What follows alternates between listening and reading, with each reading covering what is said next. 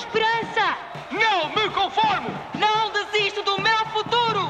Faz-te ouvir com o idioma que leva mais longe os teus ideais. Aprende inglês no All Street English com aulas presenciais ou online, horários flexíveis e ao teu ritmo. Liga 808 20 40 20 ou vai a wsenglish.pt. Experimenta grátis e ganha voz com o inglês.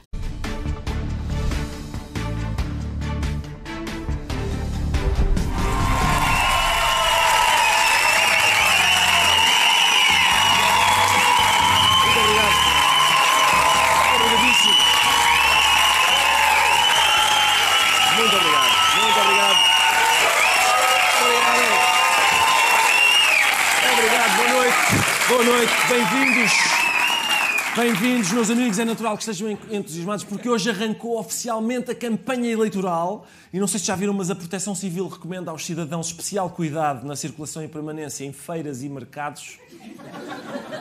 Espero que se tenham abastecido ontem para as próximas duas semanas, porque até dia 10 de março vai ser impossível uma pessoa comprar uma cabeça de pescada sem se cruzar com cabeça de lista. Vai ser muito complicado. Muito complicado. Vacinem as vossas crianças. Vacinem-nos bem. Vem uma perigosa vaga de candidatos. Vão querer pegar nelas, dar beijinho. Vai ser muito, muito chato. É uma altura que não é apenas difícil para os cidadãos, ah, para os candidatos também. Pode ser muito perigosa para os candidatos. Por exemplo, o Rui Rocha, da Iniciativa Liberal, foi visitar uma adega e foi recebido por um grande apoiante de outro partido.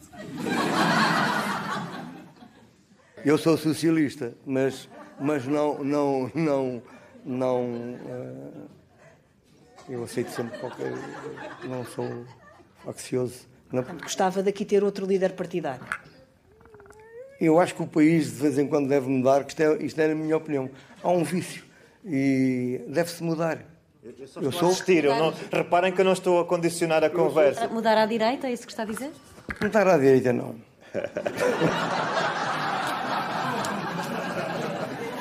Ah, portanto, em resumo, em resumo, eu sou socialista, mas, mas atenção, pronto, sou a favor da mudança. Mudança para a direita? Não, tudo menos este. Este. Atenção, e isto decorre numa adega. Numa adega. Este senhor nem com um copo ou dois consegue votar na iniciativa liberal. Não, não, desculpe. Este não. Uma coisa parecida aconteceu a Rui Tavares, do Livre, coitado, que foi, foi ontem abordado por uma senhora na rua. A interação parecia mesmo boa. No final, não, não foi assim tão boa. Ah, tudo bom, deixa um beijinho.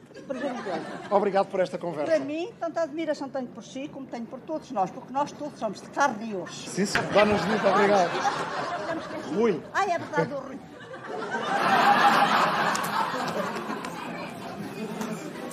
Tenho. Tenho tanta admiração pelo senhor, tanta admiração pelo senhor. Quem é o senhor? Eu sou, digo sou a sua maior fã. Diga-me só uma coisa. O seu nome, faz favor. Eu, eu tenho dito às minhas amigas, todas, olha, votem no. no ai, naquele. No, o que não é o Pedro Nuno Santos, nem o Luís Montenegro, nem o André Ventura, nem Mariana Mortágua, nem o Rui Rocha, nem a Inês Sousa Real, nem o Paulo Raimundo. Pronto. É o outro que, é, tem o. eu- é, é, é, votem nesse, que é o que eu gosto tanto dele. Quem será? Não sei. Ainda antes da campanha começar, os candidatos foram a programas da manhã para seduzirem os eleitores com características pessoais cativantes. E, meus amigos, este mesmo Rui Tavares jogou os trunfos todos. Esta história, este é capaz de ser o primeiro objeto que eu comprei com o meu dinheiro. Eu não me lembro, ou foi de, ou foi de Vindimas, ou foi da apanha do caracol. Ahm, Vamos lá ver, eu, eu, meus amigos, eu digo-vos uma coisa, eu com o meu primeiro dinheiro ganho ali ardo duramente a perseguir caracóis que eles às vezes fazem uma finta e a gente tem de os apanhar. Com esse dinheiro eu cometi uma daquelas loucuras de adolescente, não é? Aquela maluca, adolescente maluco que tem, ob- obtém o seu primeiro dinheiro e adquiri um pisa-papéis um pisa-papéis que aqui trouxe. Ah, inveja nos olhos dos meus amigos. Se eu tivesse algum. É in- in- incrível. Porque dali em diante eu abria as janelas e as minhas folhas não esvoaçavam. Aquele pisa-papéis só tinha um defeito, que era, que era não ser de cortiça. Eu sou um, um verdadeiro obcecado por cortiça, porque eh, epá, eu acho. eh, para já a cortiça é um, é um produto incrível. Oh, meus amigos, eu não quero estar aqui a lançar boatos, mas neste momento parece que o Rui Tavares foi a este programa com a intenção clara de engatar a Diana Chaves. Quer dizer, Isto. Isto. Esta coisa de. Atenção, eu sou obcecado por cortiça, que é realmente um material soberbo, Diana. Ahm, um dia destes podíamos ir descascar um sobreiro. Só nós os dois. eh, abríamos uma garrafa de vinho, tu bebias um copo, eu ficava a olhar para a rolha.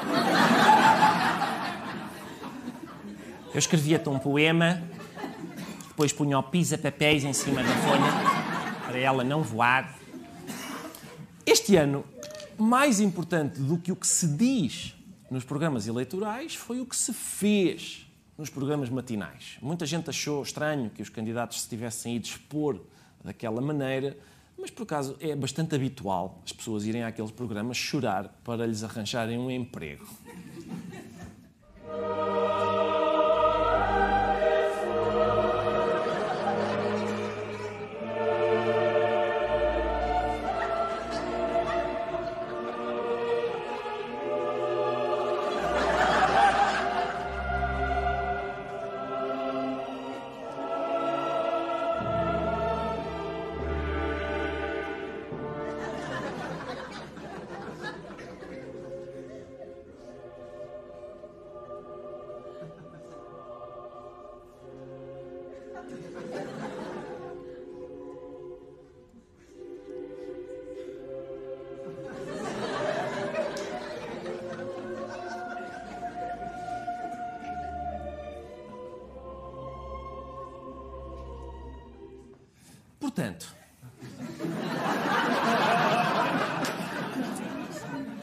Portanto, se bem se lembram, nas últimas eleições os candidatos foram a estes programas cozinhar, nestas foram a estes programas chorar.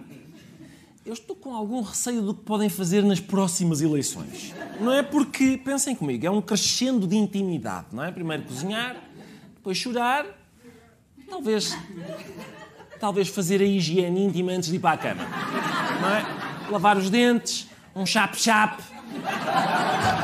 Talvez isso. Não é? João Baião, está a ver? Eu é assim. Eu é assim que faço. Ponho a água morninha no bidé. Não sei se a câmara está a apanhar bem o modo como eu ensabou aqui a virilha. Eu pedia, se calhar, é um lado mais íntimo do candidato que as pessoas ainda não conheciam. Passa lá um zoom aqui. Oh. Por acaso, esta borbulha tem uma história engraçada. É, é- é- Estou com muito, muito medo. Muito, muito medo. Ao mesmo tempo que choram nos programas da manhã, os candidatos fazem-nos chorar a nós nos programas da noite. Porque o nível do debate está um bocadinho rasteiro. É que fica-lhe muito mal, Pedro Nuno Santos, falar do aumento de salários das forças de segurança, quando vocês criaram a maior bagunça que alguma vez se podia criar em Portugal. Do lado da, da direita em Portugal, nós temos assistido a uma incapacidade do PSD de liderar a direita e nós temos assistido a uma grande bagunça. Aliás, isso foi claro nos debates. O Luís Montenegro, Luís Montenegro prefere o Rui Rocha, Luís Montenegro e Rui Rocha não querem o André Ventura, a direita é a bagunça. Só que essa bagunça teria consequências em Portugal. Pedro Nuno Santos é ele próprio o rei da bagunça. E agora estão a negociar ou a dar a entender que pode haver entendimento. Entendimento entre aqueles que não se entenderam. Não há mais bagunça do que esta. Eu acho que o Dr. Pedro Nuno Santos, em vez de falar das pseudo-bagunças dos partidos, devia olhar para a sua esclarecida, eh, eh, mais do que demonstrada, bagunça interna. O Dr. Pedro Nuno Santos foi demitido, de alguma maneira, embora ele tenha apresentado um pedido de demissão, do governo. Ele e mais 14 com ele, durante dois anos, num governo de maioria absoluta. Quer maior bagunça do que essa? Que autoridade moral tem o Dr. Pedro Nuno Santos para falar de bagunça? Foi a palavra, foi a palavra da pré-campanha. Bagunça. Não, uma bagunça, não sei quê, tu é que falas de bagunça, eu é que tenho bagunça, tu é que tens bagunça. Ora, se, o meu problema é o seguinte, se nós usamos a palavra bagunça para descrever soluções governativas, com que vocabulário é que passamos a referir-nos ao estado em que se encontra o quarto dos adolescentes? Não é? Essa é, essa é a grande questão a partir de agora. Porque é que um pai, ó Luís Miguel, atenção, este quarto não está a contribuir para a estabilidade governativa desta família. Está bem? Eu tenho-me abstido de qualificar o que estou a ver, mas a tua mãe vota contra. Ah, sobretudo vota contra a roupa suja ali. Está bem? Agora temos de ver se a solução passa por mais investimento na tua arrumação ou uma PPP com uma empregada doméstica que venha aqui. O que é certo é que vai haver uma cativação da tua mesada. Isso não há Paulo Raimundo, do PCP, até pode ser acusado de não ter respostas. Mas de uma coisa ninguém o pode acusar. É de não ter questões. E, amigos, são todas fundamentais. A questão fundamental é a falta de profissionais no Serviço Nacional de Saúde. Esta é que é a grande questão com que estamos confrontados nos dias de hoje é que o Estado, de uma vez por todas, que o poder político, de uma vez por todas, se liberte da subjugação que está confrontado do poder económico. Esta é que é a grande questão. E não é, não é para amanhã, é hoje. Nós temos 3 milhões de trabalhadores em Portugal que ganham até mil euros de salário bruto por mês. E esta é que é a grande questão que é preciso responder. Esta é que é a questão fundamental. Mas a questão fundamental não é essa. A questão fundamental essa não é a questão fundamental. Esta é que é a questão fundamental, leva-nos à questão central, para a questão central de sempre. Essa é que é a grande questão que é preciso resolver. A questão fundamental, essa é que é a grande questão concreta. Aí é que está a grande questão. Mas sobre esta questão central, que é uma questão fundamental. É o de uma questão fundamental. Mas a grande questão que é preciso responder, porque há uma questão de fundo, que esta é a questão fundamental. A questão da forma não é a questão fundamental, a questão, a questão do conteúdo é que é a questão determinante. Para a questão central. Esta é que é a questão grossa.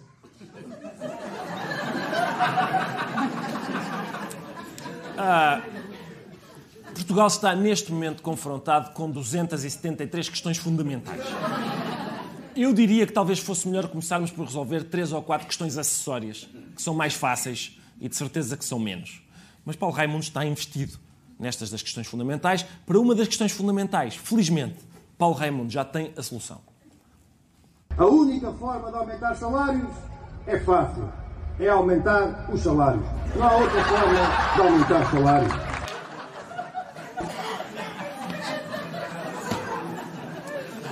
Eu gostava de ver alguém, alguém aqui, seja de que partido for, seja de que partido for, das pessoas aqui presentes, a contestar esta proposta. Ah? E ele estava inspirado neste dia e continuou. Começou a pedir às pessoas: digam-me mais problemas que Portugal tenha, a ver se eu não os resolvo. E as pessoas: falta de médicos no SNS. Só há uma maneira de ter mais médicos no SNS: é ter mais médicos no SNS. Mais, mais. Alunos sem professor. Só há uma maneira de todos os alunos terem professor: é todos os alunos terem professor. Paulo, Paulo, outra questão. O PCP só tem 2%. Só há uma maneira do PCP ter mais que 2%. É eu parar de dizer que a única maneira das coisas acontecerem é as coisas acontecerem. A campanha eleitoral, que começou oficialmente hoje, está, como sabem, sujeita a um conjunto de regras supervisionadas pela Comissão Nacional de Eleições. A CNE lançou esta semana o caderno de apoio ao tempo de antena, que todos, todos leram certamente, para regular os espaços a que os partidos têm direito na comunicação social. Nesse caderno está o artigo 132 da lei eleitoral que estipula as coimas em caso de incumprimento dos deveres das estações de rádio e televisão. E atenção, órgãos de comunicação, o melhor é portarem-se bem, porque não vai ser fácil pagar estas multas. Reparem no que diz o artigo na página 6 do documento o não cumprimento dos deveres impostos pelos artigos 62 e 63 constitui contra-ordenação, sendo cada infração punível com coima de 750 mil escudos a 2 milhões e 500 mil escudos, no caso das estações de rádio, e de 1 milhão e 500 mil escudos a 5 milhões de escudos, no caso das estações de televisão. Portanto, meus amigos, se as estações de televisão sonharem sonharem no intervalo da Cornélia ou do TV Rural, não abrir espaço para o tempo de antena, ai, pagam 1500 contos de reis que se lixam. E as pessoas dizem, ah, está bem, mas isso não é muito, são só 7.500 euros. Pois está bem, mas é pegarem 7.500 euros, ir à procura de meia dúzia de velhas que ainda tenham escudos e convencê-las a trocar o dinheiro, se o Rui Tavares não tivesse estourado o dinheiro dos caracóis naquele globo, ainda hoje podia ajudar com 3 contos e 500. É pena. Depois de um breve intervalo, nós vamos uh, receber. O nosso convidado de hoje é uma espécie de uh, burlão do WhatsApp. Ele, ele manda-nos cartas a pedir dinheiro, mas em vez de Olá mãe, Olá pai, põe Olá contribuinte. Vamos falar com ele até já.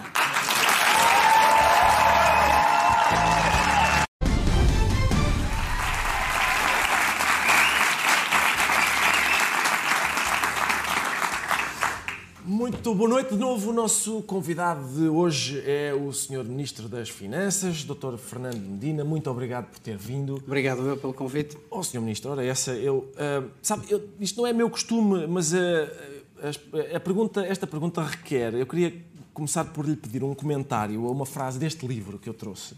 A frase é a seguinte: Ups. Ah, desculpa. Ah, desculpa, era.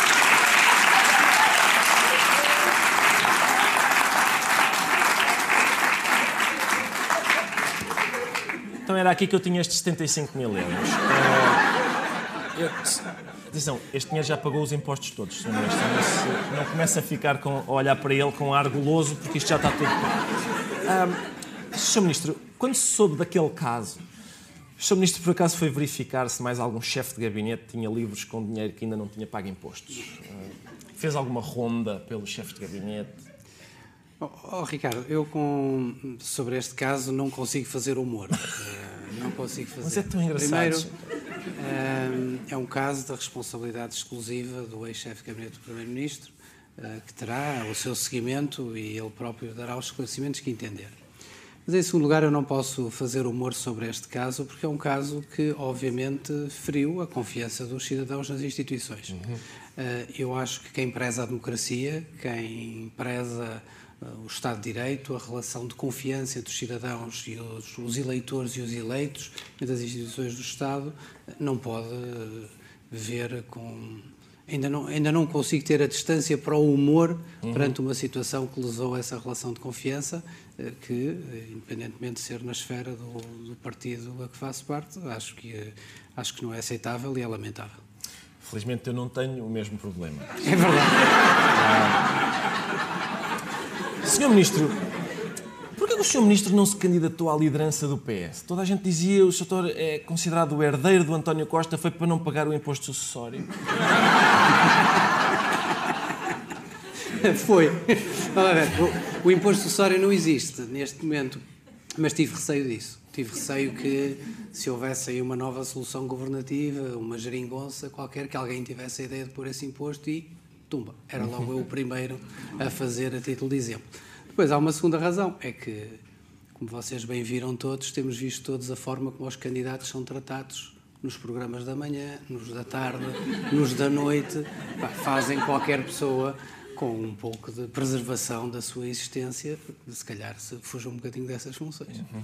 O senhor, no duelo entre Pedro Nuno Santos e José Luís Carneiro, para decidir quem seria o novo secretário-geral do PS, o Sr. apoiou o Zé Luís Carneiro, que enfrenta a contestação das forças da segurança. E, além disso, o Sr. fez parte da Comissão de Honra de Luís Filipe Vieira, que foi detido e interrogado em 2020. O Sr. apoia todo e qualquer candidato que tenha problemas com a polícia. Bom, é... eu...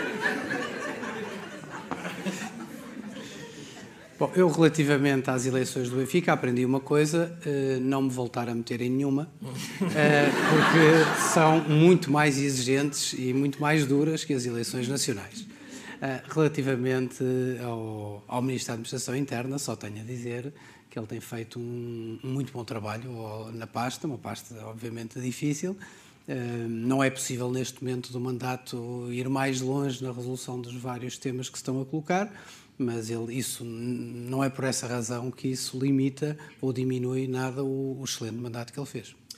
Doutor, recentemente, não sei se viu essas imagens, uma famosa dupla de mágicos alemães chamada Siegfried and Joy esteve cá em Lisboa e fez desaparecer o Carlos Moedas, Presidente da Câmara. Gostava que estes senhores tivessem visitado Portugal mais cedo.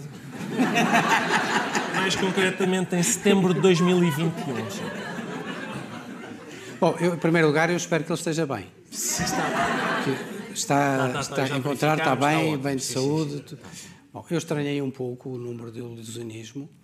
Eh, espero que ele esteja bem, que esteja regressado, porque eu acho que é muito importante que Lisboa tenha um Presidente da Câmara em funções, quanto mais não seja, para poder inaugurar as muitas obras que o anterior Executivo lhe deixou prontinhas para ele poder inaugurar. Mas espero esse trabalho precisa de ser feito, precisa de ser continuado e, e por isso que tudo corra bem. Que mensagem tão amiga e calorosa. Isso- lá está, enquanto era Presidente da Câmara de Lisboa, o, o Sr. Ministro foi acusado de ter dado informações sobre manifestantes à Rússia. Mas é óbvio que isso era falso, não é? Quem o conhece como Ministro das Finanças sabe que o Sr. Não dá nada a ninguém.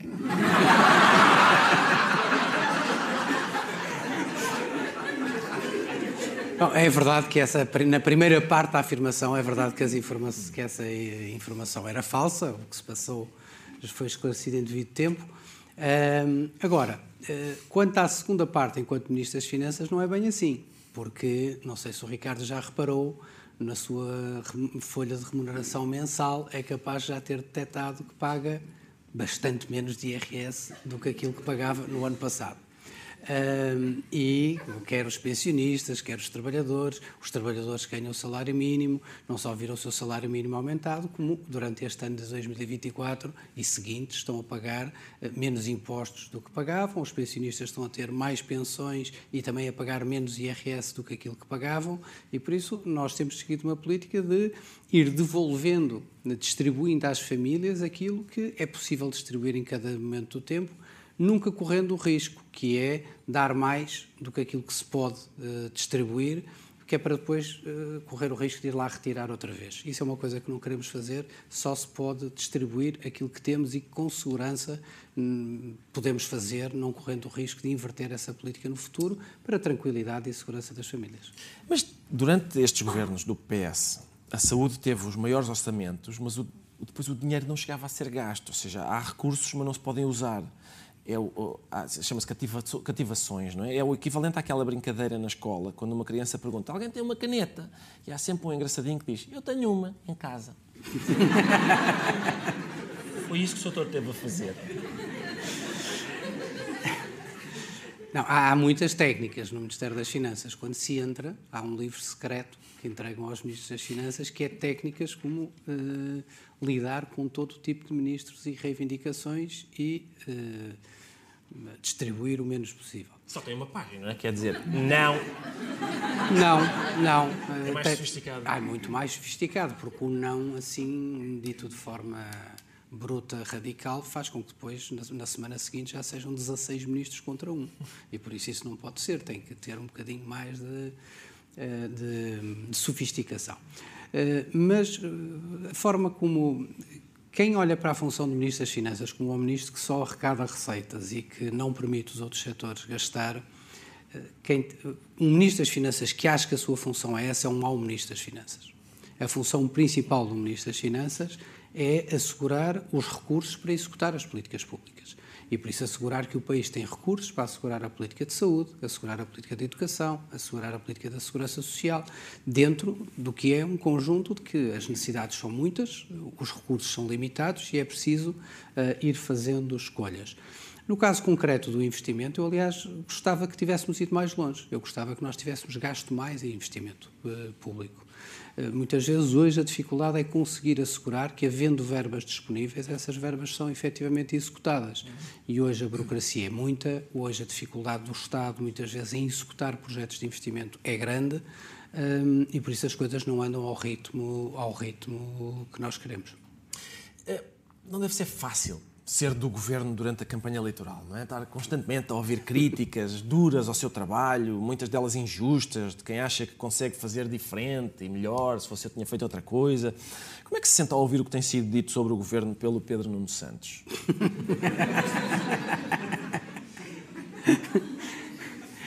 Deve enervar, não é? Tenho-me sentido bem, eh, vamos lá ver.